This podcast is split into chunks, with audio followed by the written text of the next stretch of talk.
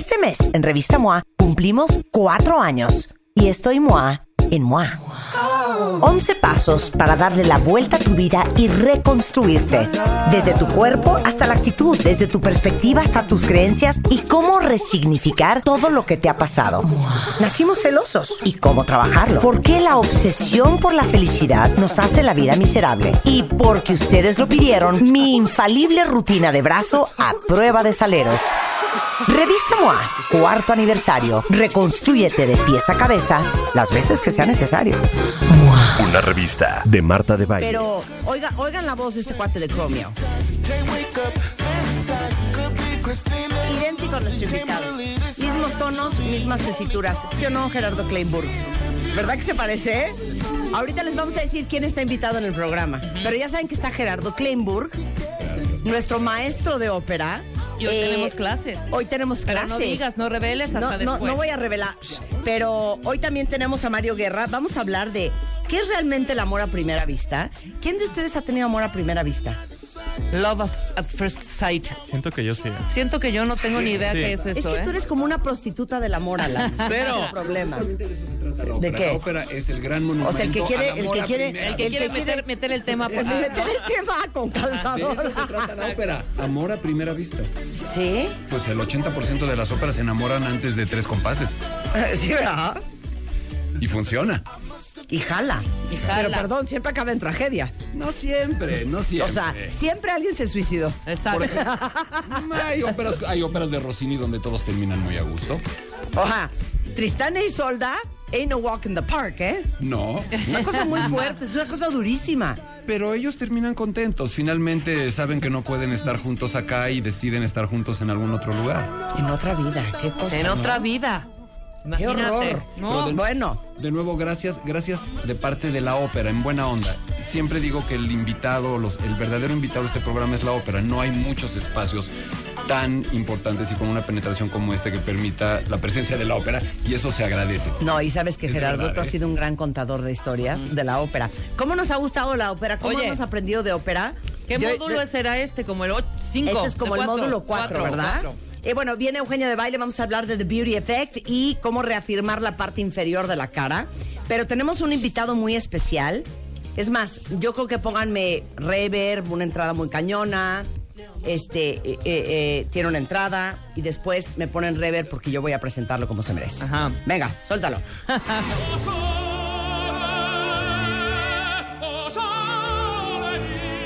Clases de ópera. Cuarto módulo.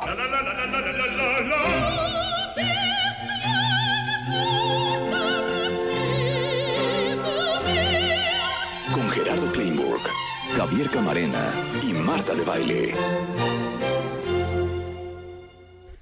Ladies and gentlemen, boys and girls, we are proud to present from W Radio Studios to the rest of the world, the one, the only Mexican tenor, Javier Camarena is in the house! Perdón, así no te han presentado en la escala de Milán, ¿no? Si quieres te hago una grabación y tú donde vayas la pones. ¿Cómo estás, Javier? Bienvenido. Oigan, los voy, voy, voy a presentar a Javier como Dios manda, ¿ok, Gerardo? Venga. Venga. A ver. Javier Camarena Cuentavientes, para los que no saben más que de Chromio y se quedaron en, en- en- en otras O épocas. Franci Timbiriche. Farolito, un Agustín Lara. Maluma. Es, eh, exacto, Exacto, están en ma- Maluma. Javier Camarena es uno de los grandes, grandes, grandes tenores de este siglo. Un tenor mexicano, tenor lírico, ligero, con un registro agudo inigualable. Es uno de los tres tenores más prestigiados, solicitados, cotizados y aclamados en el mundo entero. Se presenta con mucha regularidad en los mejores teatros del mundo como el Met de Nueva York, el Festival de Salzburgo, la Ópera de Viena, la Ópera de París, el Teatro Real de Madrid, el Liceo de Barcelona. Es el primer cantante de la historia eh, que, que visa un área. Que visa dos veces seguidas, es decir, en dos funciones consecutivas, un área en el Met de Nueva York y en el Teatro Real. ¿Dije bien? O sea, que, que, eh, cuando dicen visage, ¿a qué se refieren? ¿Qué es visage, Javier? Bueno, normalmente en una ópera nos encontramos con una obra de teatro musicalizada. Eh, haz de cuenta un- como un musical, pero la, la gente que haya podido escuchar un musical. Normalmente tenemos una continuidad escénica en donde, pues ya sabes, eh, eh, eh, confluyen muchísimas cosas, el- el- los movimientos escénicos, la entrada, salida de coro, todo eso está perfectamente marcado en un guion. Eh, cuando nos encontramos en una parte donde un solista está cantando y emociona de tal manera a la gente que su, su aplauso, su reconocimiento se extiende más allá de lo normal y se nota en el O sea, público standing esta- ovation Sí. infernal. Ajá. Sí, Ajá. sí, sí. Entonces es cuando, eh, digamos, se, se- se le concede al público, porque es al público, eh, por parte del artista, otra. la otra, y, es y es, es un momento, digamos, extraordinario dentro del, del- del- de la continuidad que tiene una ópera. Pero además- Eso es visa. Tiene que quedar muy claro que se está pidiendo. Es decir, no es que te aplaudan mucho, no es que la gente reaccione muy bien, es que realmente, y eso lo comentábamos el otro día, Javier y yo, está sucediendo algo especial. La gente realmente se da cuenta de que Está escuchó, sublimada. de que escuchó algo distinto, algo mejor que lo mejor. Y en ese momento, además, es también una suerte de concesión de todos los colegas. La Claro. orquesta accede a volver a tocar, los colegas que están en el, en el escenario acceden a que vuelva a cantar el aria. Es un momento de verdad muy especial. En el Met, muy poca gente lo había hecho. En la cuerda de tenor, alguien como Pavarotti. No. Oye, pero cero gritan como en un concierto. ¡Otra! ¡Otra! No, No, pero llega a ver el aplauso. Aplauso. O sea, el- el- Así. se con pies. Y en Europa con los pies, en Europa No, patean. el así no, Y entonces regresas de. Ándale, muchachos, échenmela otra vez. ¿Así? Arráncate, maestro. Sí. Ah, Arráncate, maestro. maestro. Y, y es el área que dura. Pues, Varía. de- de- de- mm, a veces como son muy largas y por supuesto no pueden extenderse tampoco tanto más allá del tiempo que tienen pactado digamos con la orquesta y así. Claro. Pues se toma alguna fracción dependiendo de la duración de la, de la ópera. Por ejemplo, si, si pasa, llega en algún momento que visas la Donne Mobile que dura dos, hor- dos minutos y medio, pues haces toda la, toda el área. Claro. Pero, pues no sé, por ejemplo, en Don Pascual, que es un área de una escena completa de prácticamente 6, 8 minutos, pues no haces todo, haces la última parte, por ejemplo. Sí, o sea, cuatro minutitos, cinco minutos. Dos no, no es que vas a cantar una hora más. No, no, Déjame no, decir algo porque no lo va a decir él. A no ver, lo va a decir él. venga. El área que ha repetido, que ha tenido que repetir, no es un área de dos minutos, no es un área así como que dices, órale, pues que se eche su arita de nuevo. Es un área emblemática, temeraria, que muy pocos seres humanos no solo cantan, tienen el arrojo de pararse en un escenario a cantar. ¿Cuál? Porque tiene nueve dos de pecho el área. Nueve. Entonces el señor sale, canta nueve dos de pecho, se queda electrocutado, pegado en el último agudo. ajá. El público pide a rabiar otra y el señor sale y canta otros nueve dos de pechos, canta 18 dos de pecho Wow. en siete minutos. No, espérame un segundo. ¿Traes chequera, Rebeca? A ver, sí, sí traigo. No, o sea, nos Traigo vas a dar un do de pecho euro. hoy. 100%. Javier, ¿qué quieres? ¿Un Red Bull, agua, mostaza, tequila, Ahorita cigarro, ron con puro? Ron No, o sea, goma. quiero un do de... A ver, ¿quién quiere un do de pecho de Javier?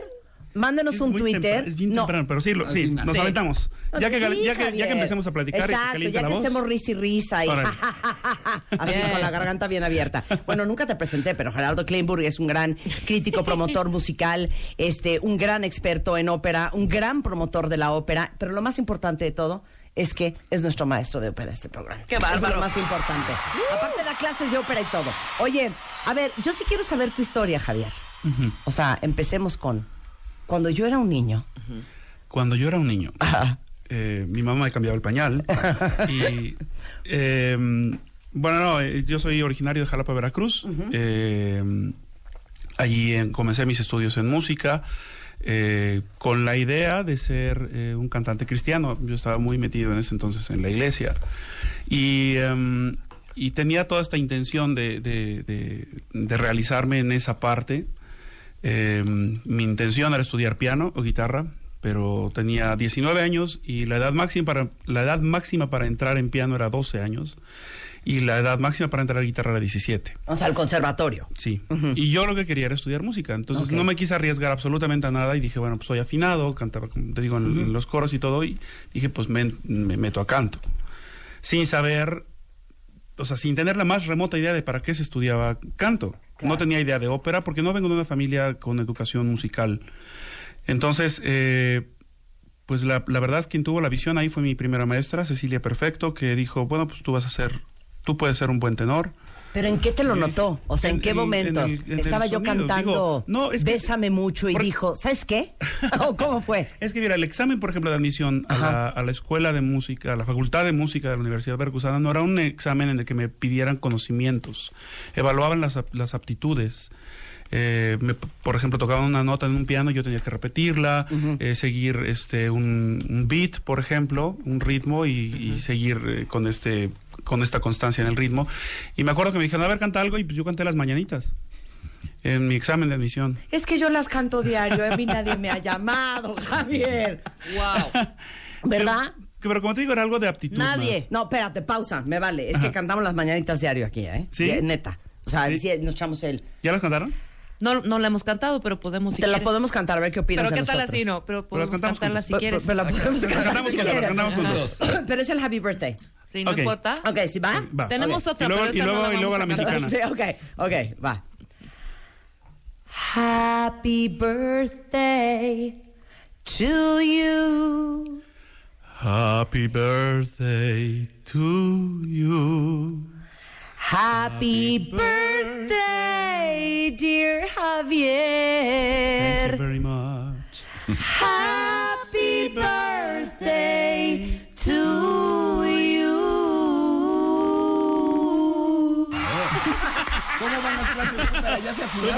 ¿Eh?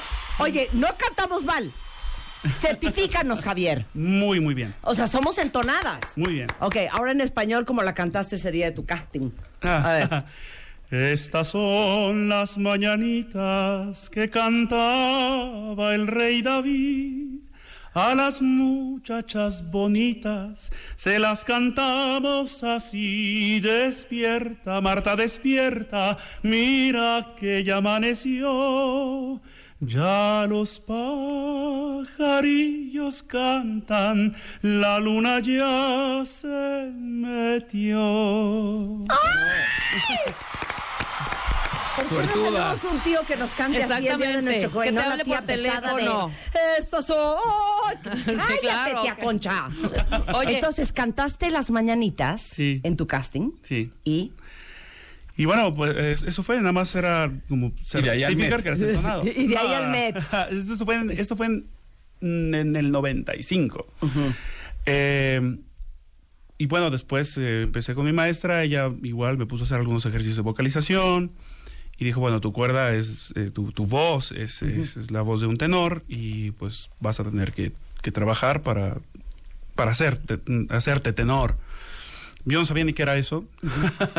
y dije, bueno, pues, pues va. Me encantó eh, de inicio la idea de estudiar idiomas. Eh, Ah, espérate, parte- time, time, Sí. time.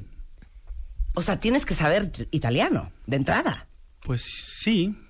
O sea, no te puedes Bueno, echar... pero claro. Oye, nunca había pensado eso. Claro. Es que no Es te una puedes buena idea echar... saber qué estás diciendo, ¿no? Sí, no, pero, no, no, no, pero pon tú que sepas, pero así como hay gente que washa washa en inglés de eh, yesterday, Oh, my oh, God, it's so so far. No, No puedes hacer puedes. eso en italiano, en una ópera. No puedes hacer eso en la ópera.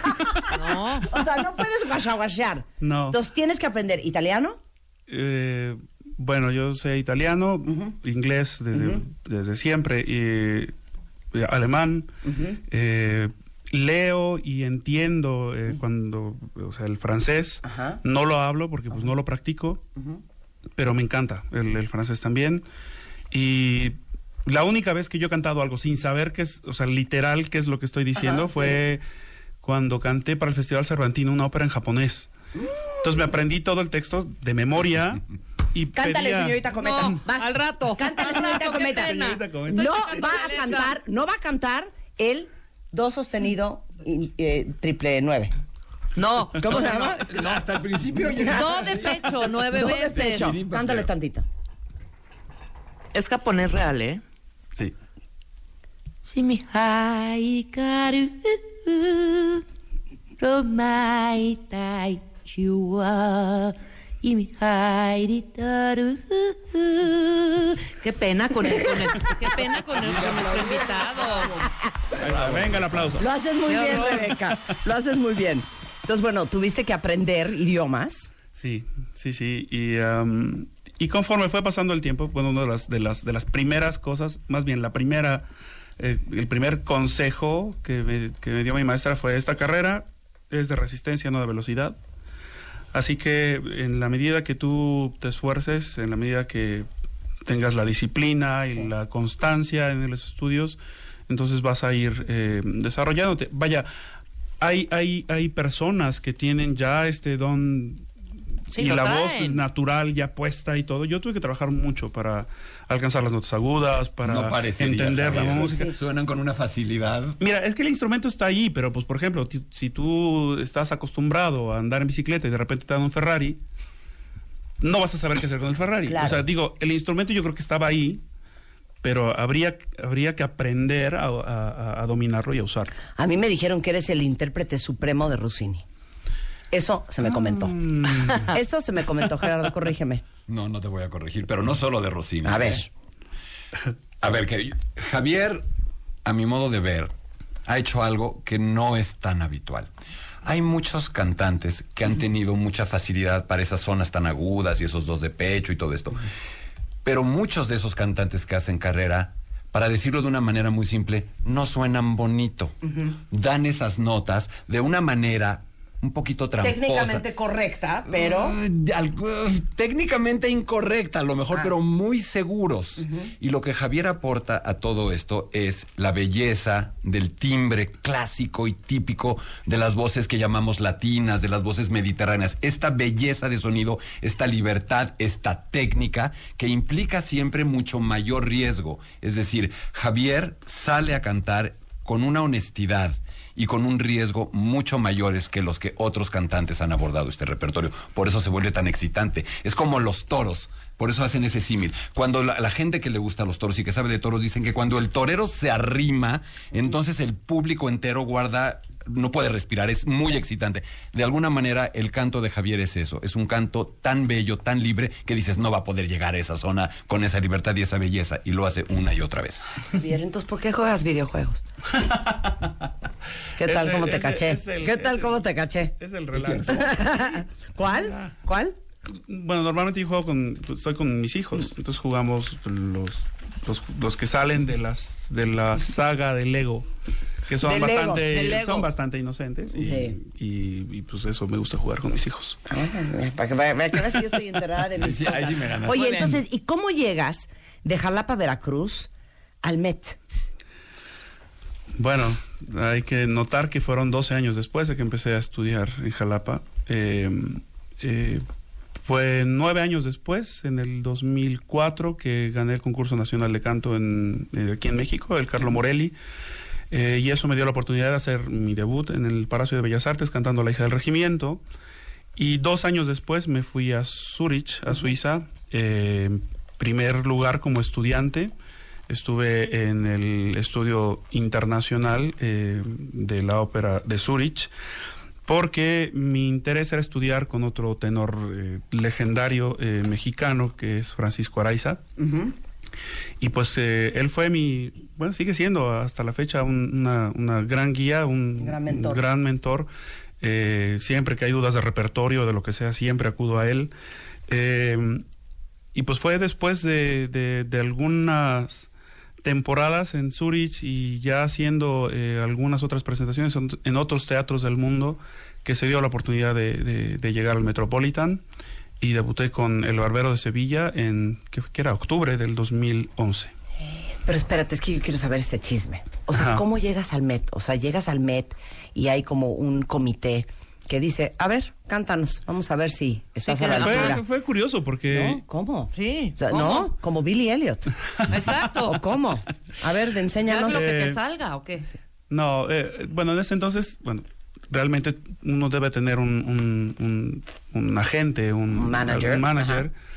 Y eh, creo que es de las pocas audiciones que me ha tocado hacer a mí en la vida. O sea, ¿hiciste audición? Sí, ¿Eh? para, para, mm, bueno, era para uno de los, eh, ¿cómo se llaman? Directores artísticos. Ajá.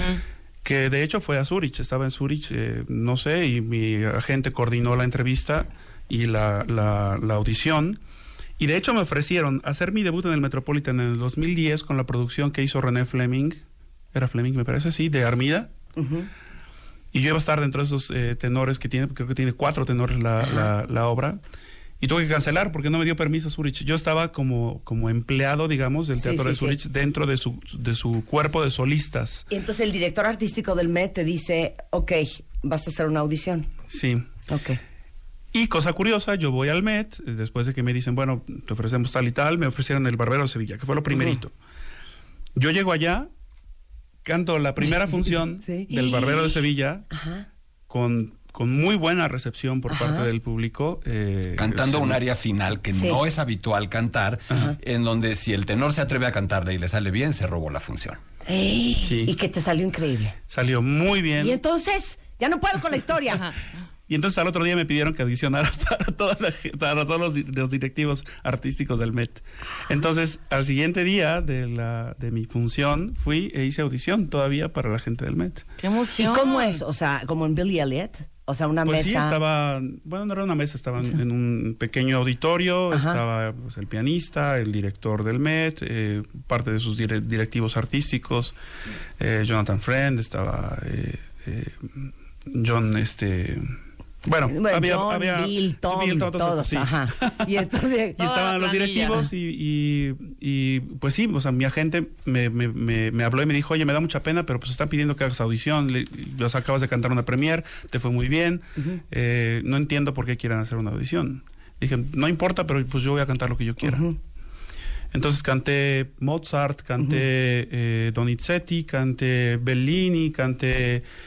Y, y sirvió porque pues de ahí he tenido muchas ofertas por parte del Metropolitan que ya han- llevan ya, un- o sea, llevamos ya una relación de- laboral de... Pues, ¿y son siete supiste años por ya. qué querían que hicieras una audición? Para ver para qué más dabas. Sí, Exacto. sí, sí, sí, sí. Eh, y eso, y eso, la verdad es que para mí eh, ha sido súper benéfico porque, pues, igual eh, como como uno canta cierto repertorio, tienden a encasillarte en, en ciertos papeles, en ciertos roles, en, en ciertos Claro. compositores. Y eso me- a mí me dio la oportunidad de tener un- una posibilidad de selección más amplia de repertorio. Y pues ya he cantado Don Pascuale, canté La Sonámbula, Puritanos, que es una ópera súper complicada. Eh, y vienen más cosas. La próxima temporada hago Los Pescadores de Perlas, que ya sale del bel canto. ¿En el Met? Sí. ¡Ay, te Guau. vamos a ir a ver! No Sí, solo vamos en una de las más recientes, recientes transmisiones mundiales a, todo el mundo sí. en vivo de una función del mes estuvo Javier en la Estuvo Semirámide Javier. de. Bueno, regresando del corte, los vamos a invitar porque Javier va a estar aquí el domingo y lo van a poder ver en vivo y a todo ¡Bravo! color. Después vamos a sacar la chequera y nos va a dar un do de pecho sostenido triple sol. ¿ah? Y después nos va a dar clases de quiero saber cómo se cubre un agudo, cómo se gira un agudo, cómo se baja la laringe, la línea de canto, no engolar, Muy el bien. fato. Todo eso queremos saber antes del corte, ¿va? Perfecto. Hacemos una pausa celebrando la ópera en W Radio y al gran Javier Camarena con Gerardo Kleinburg al volver. No quisiera que de nadie te acordaras. Para todos los chavitos que tienen papás cuentavientes. Si tú tienes algún talento como cantar, bailar, recitar o cualquier otro talento, dile a tus papás que te inscriban, porque el de Baile Kids está por comenzar. Dile a tus papás que graben en 30 segundos lo que sabes hacer y suban tu video a wradio.com.mx o a martadebaile.com. Lo más padre es que te vamos a regalar un viaje a Orlando y entradas para Disney World. Todo pagado. El de Baile Kids está por comenzar. Some imagination, huh? Permiso Segov, TGRTC, diagonal 0453, diagonal 18. Clases de ópera. Con Gerardo Kleinburg, Javier Camarena y Marta de Baile por W Radio. Regresamos. Son las 10.34 de la mañana en W Radio. O sea, acabamos todo el corte comercial de ver a Javier Camarena, el gran tenor mexicano que ha cantado, pero en el Met de Nueva York, en Salzburgo, en la Ópera de Viena, en la Ópera de París, en el Teatro Real de Madrid. O sea, es, es nuestro, es nuestro. Es nuestro, Y va a cantar el jueves y el domingo y los vamos a invitar. Está con nosotros en el estudio, eh, cortesía de Gerardo Kleinburg. Y qué impresión verte ensayando. Vas a ir a ensayar ahorita, ¿no? Sí, A las ahorita tengo un 11. ensayo. Ensayaste con piano ahorita. ¿Qué estabas haciendo? estaba vocalizando. Porque mandamos el video. Así es, vocalizar. Sí, calentando. Es como, o sea, ningún eh, ningún corredor, por ejemplo, de maratón se va a aventar el maratón sin haber hecho un calentamiento claro, previo. claro. O sea, lo mismo, el, el- el cantar también es un ejercicio físico y hay que preparar todo para que, sí, para, para, para, para agarrar O sea, pero entonces, ¿qué harías antes. si las óperas no fueran de noche?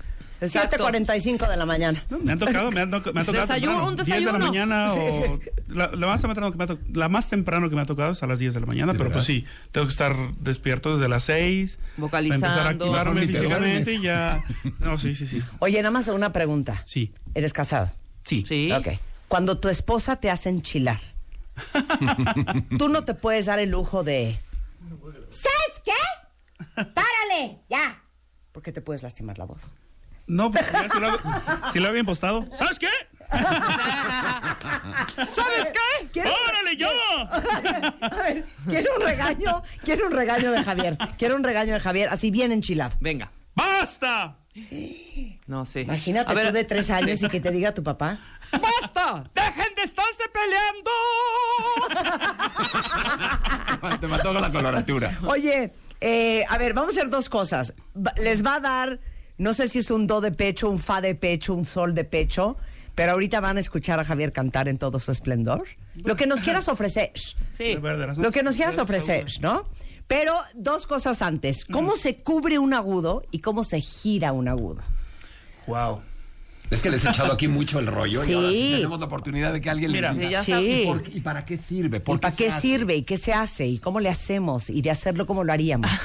Cuando nosotros, cuando nosotros hablamos normalmente, eh, lo, que, lo que está sucediendo para emitir el sonido es que el aire va a correr a través de nuestra laringe, pasa a través de las cuerdas vocales, las hace vibrar y ese sonido encuentra resonancia en, digamos, en nuestro paladar y todas las cavidades Senos paranasales. en, el, en los Senos paranasales y la- en el cráneo, todo, en la Ajá. cabeza. Yo como estoy cabezón resuena mucho. Eh, entonces, Pues sí. eh, normalmente eh, nuestras cuerdas vibran a cierta frecuencia. Conforme queremos ir eh, a las notas agudas, las cuerdas deben vibrar más rápido. ok. Y entonces van más juntitas. Lo que pasa es que eh, si nosotros seguimos con la emisión natural de nuestro sonido, lo que va a pasar es que lo que vamos a hacer, así por intuición, es tensar Sí. para que las cuerdas eh, con esta tensión se vayan más juntas y que el, el paso del aire tenga un poquito más de, de- de- de- de esfuerzo, digamos, y entonces las, vi- las cuerdas vibran un poquito más rápido. Lo mismo Ajá. que pasa cuando tenemos una liga, Sí, Ajá. sí, sí. ves que si la, la tensamos un poquito y, y haces eh, que Sí. suene, conforme vas estirando la liga, va sonando más agudo, Sí. ¿cierto? Sí. Bueno, lo mismo pasaría con las cuerdas eh, de vocales. La cosa está en que vamos a llegar a cierto punto en que no vamos a poder seguir porque al igual que la, que la liga, Ya no da. truena, no da. Sí. Entonces, si yo quiero cantar, por ejemplo, empiezo... Ah, perdón que es medio temprano, Sí. entonces el gallito todavía Sí. anda por ahí. Entonces, ah, si yo me sigo con esta emisión natural para arriba, Ajá. ah, y viene enseguida la tensión. Es que siento que así cantamos nosotros. Y es, Sí. es- Estás es- gritando sí. ya. Estás es- es- es gritando. la parte de grito, ¿no? Sí. La idea para, para emitir los sonidos agudos es que conservando, digamos, la facilidad o la... mm, eh, eh, creando un sonido blanco que... Ya explicaste el falsete ya, yo creo, ¿no? Sí, el falsete, Bueno. la- cuando, cuando estamos en la regadera y Cuando, milagrosamente a- llegamos a- a los a- agudos. acuér- acuérdense de, de Aceves Mejía, ¿no? Sí. Que cantaba ahí el flauti. Sí, sí. O sea, el sonido blanco, el sonido de falsete, es un sonido fácil. Eh, toda la parte de, de la laringe, los músculos, todo, toda esta parte aquí del cuello está completamente relajado. La idea es que ese sonido fácil tenga la posibilidad de subir a, las, a, a estas cavidades que ya mencionábamos en el cráneo para resonar.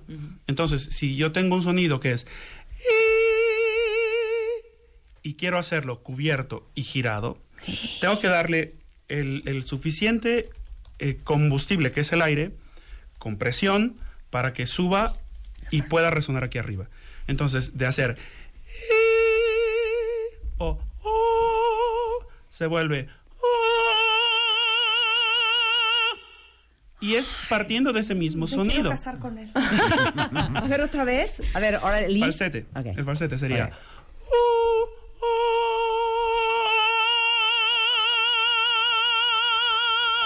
Y es un sonido que tiene que ser. Tiene que ser. Y no estás fácil. gritando. No. No. No. Es simplemente darle la energía necesaria para que este sonido pueda llegar a esta parte de arriba en la cabeza Sí. y que vibre. Ok, no, ya me vale. Otra, vez. Entonces, la gente que no canta ópera te da un y cómo, y la gente que tiene este entrenamiento de meterle combustible, el diafragma, subirle a los senos paranasales, te lo da de cuál manera. Ok, escuchen la diferencia. Va, A ver, por ejemplo, normal. eh, una canción que, se- que Sí. saben todos, ¿no? Ok. Empezamos con eh, la, la- la- la- primera versión, sin impostar, todo tranquilo, Ok. ¿no?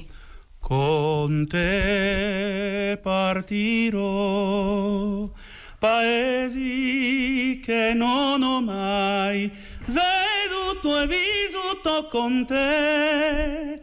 Con te io li rivivrò, con te partirò sul navi per mari che io lo so, no, no, non esistono più, con te io li vivrò. ¡Bravo!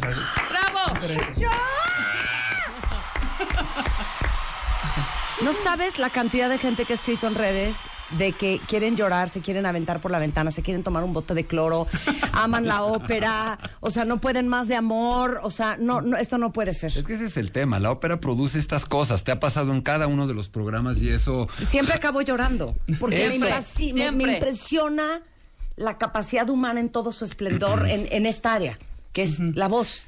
Marta y Rebeca. Y el trabajo que hay Ay, detrás de Javier, Sobre ¿qué todo. El trabajo. Javier, queremos ser tu amigo. Ahora, ¿qué es el do de pecho? ¿Te lo vas a aventar? ¡Uy! Tomándose en consideración que son las 10.41 de la mañana. El jueves y el domingo, que ya va a ser más noche, seguramente le va a salir como le sale en el Met. Pero esto es W Radio, son las 10.42 de la mañana. ok, ¿cuál es la gran gracia del do de pecho, para empezar? Es una nota muy aguda. Eh, hay, que, hay, que, hay que, bueno, dentro de la historia de la evolución de la ópera, hasta los 1800 y principios de los 1800, todas estas notas que los compositores escribían normalmente se, cansaban, se cantaban en falsete, que era lo que ya explicamos, que era la voz blanca, y por ejemplo en, los puritanos que teníamos... eh, el atrevante, el aspirante. Y así se cantaba, ¿no?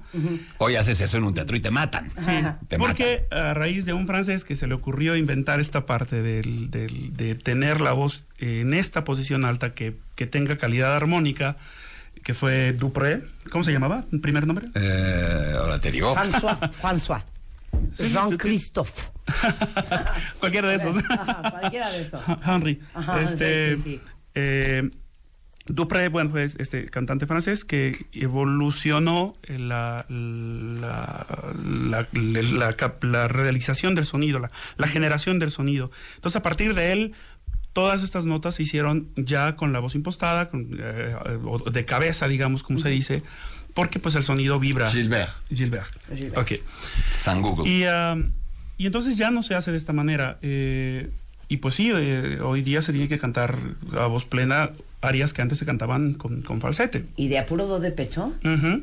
Y pues estaba, ya mencionaba la de. La hija del regimiento, que es un área que... Ok, va. Y además todo esto tiene, tiene que ver con, con que las salas de conciertos se hicieron más grandes, las orquestas más grandes. Claro, porque cantan sin ya no se micrófono. podía cantar así, había que cantar así, con esta nueva técnica. Y Claro. con diferente, difer- diferente entonación la, la, la, la orquesta también, porque Sí. antes eh, tenía otra frecuencia, ahora es más aguda de lo que era Claro. antes, y tiene otra sonoridad. O sea, la orquesta hoy día es mucho más brillante que lo Que que, se antes. escuchaba en el tiempo Y no de te Mozart. puede opacar la orquesta a ti. Claro. Oye, pero dime una cosa, ¿no hay momentos en donde dices, mierda? Ya estoy a 10 10 segundos, ya voy en la parte en donde voy a tener que trepar, cero voy a llegar. Cero voy a llegar, cero voy a llegar, Esa cero no- voy a llegar. El no no, no voy a llegar. Sí, sí ha pasado. ¿Sí? ¿Y qué haces? Sí, Y de hecho fue una de las transmisiones de radio del Met, porque yo estaba saliendo de una infección horrible en los bronquios. Ajá. Este, y pues llegué y no estaba al 100%. ¿Y le bajaste la ¿Y entonces qué nota qué? hiciste? Pues corté. Corté donde ya no pude, o sea, ya o sea, no hay no hay de otra, o sea, el, el show must show must go on. Sí, claro. Y, y- y cuando no se puede porque por las condiciones físicas Físicas. de salud no te lo permiten, pues no se no. Eso lo hemos, nosotros. eso lo hemos dicho mucho Wild aquí.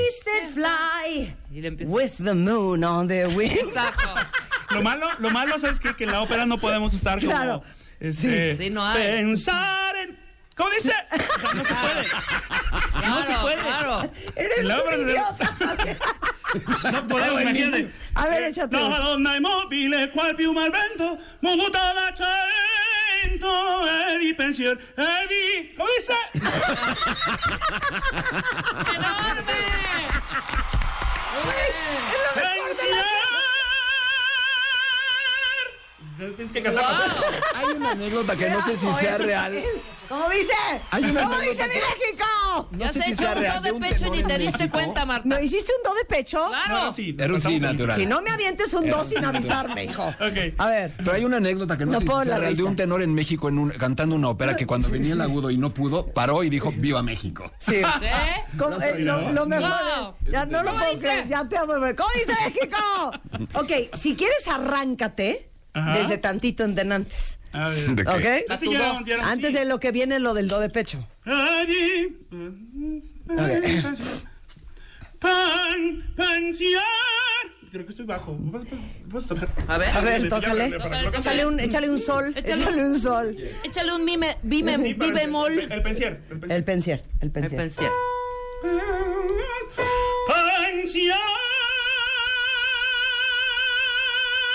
Ese sería el sí natural. Pues, ¿Hay una más arriba? Pues el do de pecho. No El manches. do de pecho. Tengo miedo. Pues puedo, repito pensier, nada más medito en arriba. A ver.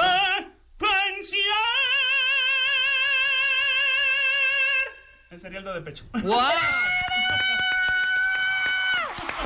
O sea, les digo una cosa, no cualquiera les regala un do de pecho un martes a las 10.46 de la mañana. Qué increíble, Javier, qué talento. A ver, somos bien, bien, bien, ¿cómo se dice? Bien, ¿quién sabe Rejegas. cómo? A ver. El domingo te voy a ir a ver a las 5.